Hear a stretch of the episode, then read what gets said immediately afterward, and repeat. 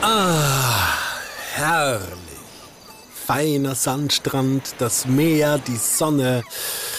Ah, die Ortschaft Demre an der türkischen Riviera hat alles, was ein Sommerurlaubsort braucht. Und sie ist der perfekte Ort dafür, unsere Fakt oder Falsch Weihnachtspodcast-Folge zu beginnen. Warum? Ich bin im Netz auf eine Urban Legend gestoßen, die besagt, dass der Weihnachtsmann nur die Erfindung eines amerikanischen Softdrink-Herstellers sei. Ich habe mich also auf die Suche gemacht, um herauszufinden, was da dran ist. Und die Spur hat mich hierher geführt. Direkt ans Mittelmeer.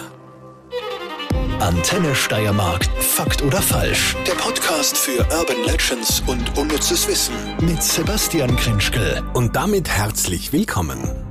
Jedes Jahr an Weihnachten sind wir alle schon ganz aufgeregt, weil schon bald das Christkind kommt.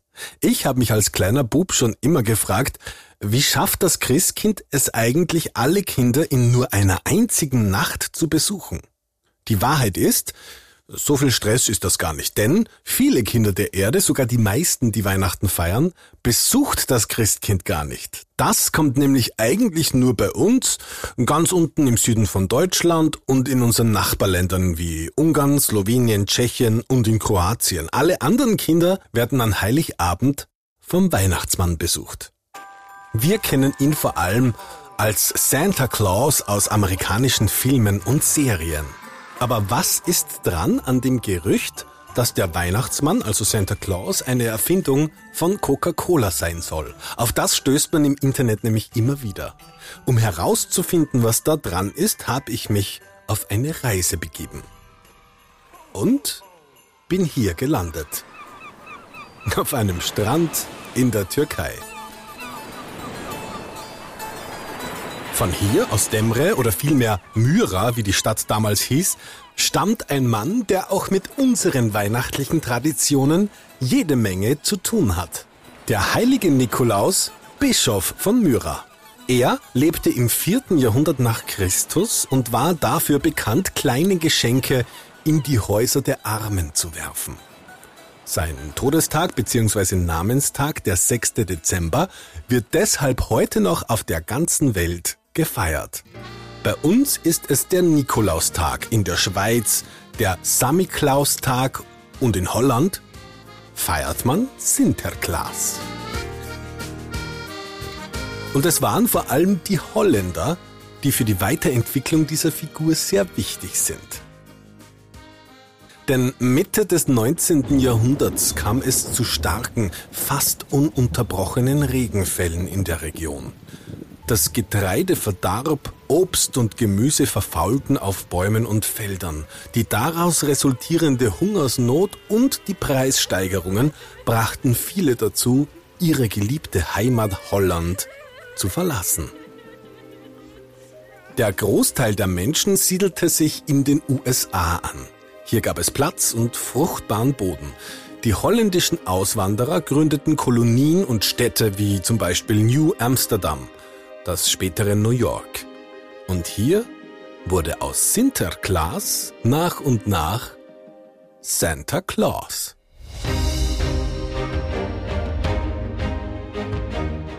Allerdings sah Santa Claus noch nicht so aus, wie wir ihn heute kennen.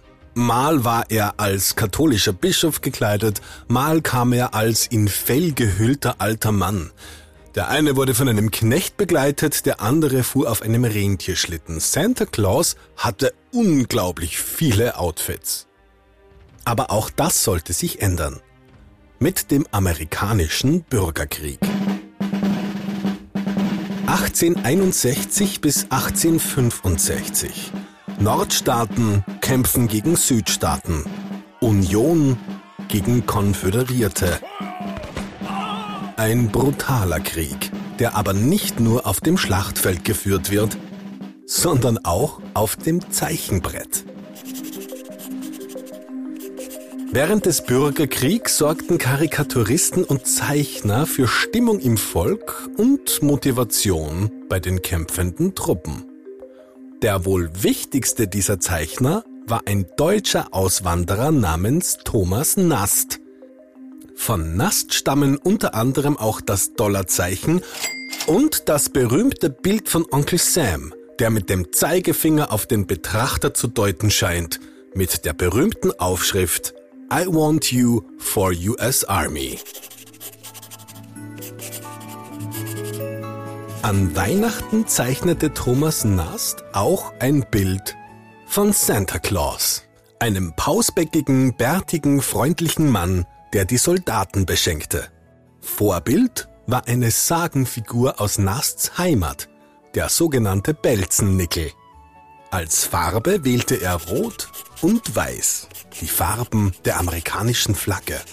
Das Bild wurde durch die amerikanische Illustrierte Harper's Weekly weit verbreitet.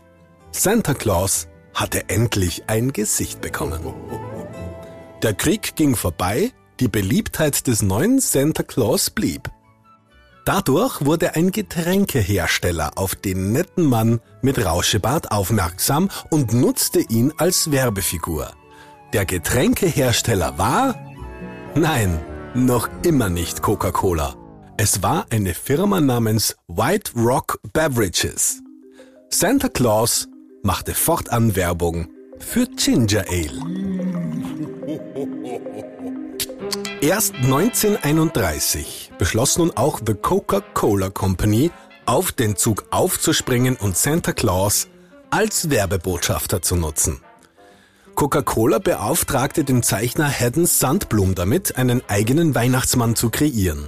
Sandblum ließ sich einerseits von Nasts Belzennickel-Zeichnung inspirieren, andererseits von seinem eigenen Cola-Lieferanten Lou Prentice. Lou Prentice war ein freundlicher dicker Mann mit weißem Bart und roten Wangen. Ihm verließ Sandblum nur noch einen roten Mantel und eine rote Mütze. Die Zeichnung wurde durch Coca-Cola innerhalb kürzester Zeit weltberühmt. Bis heute tragen alle Weihnachtsmänner weltweit das Outfit, das ihnen Coca-Cola-Zeichner Hedden Sandblum vor mittlerweile über 90 Jahren verliehen hatte. Somit ist Coca-Cola maßgeblich dafür verantwortlich, wie der Weihnachtsmann heute aussieht. Dass Santa Claus aber eine Erfindung des Getränkeherstellers ist, dieser Mythos ist eindeutig falsch. Antenne Steiermark. Fakt oder falsch? Der Podcast für Urban Legends und unnützes Wissen.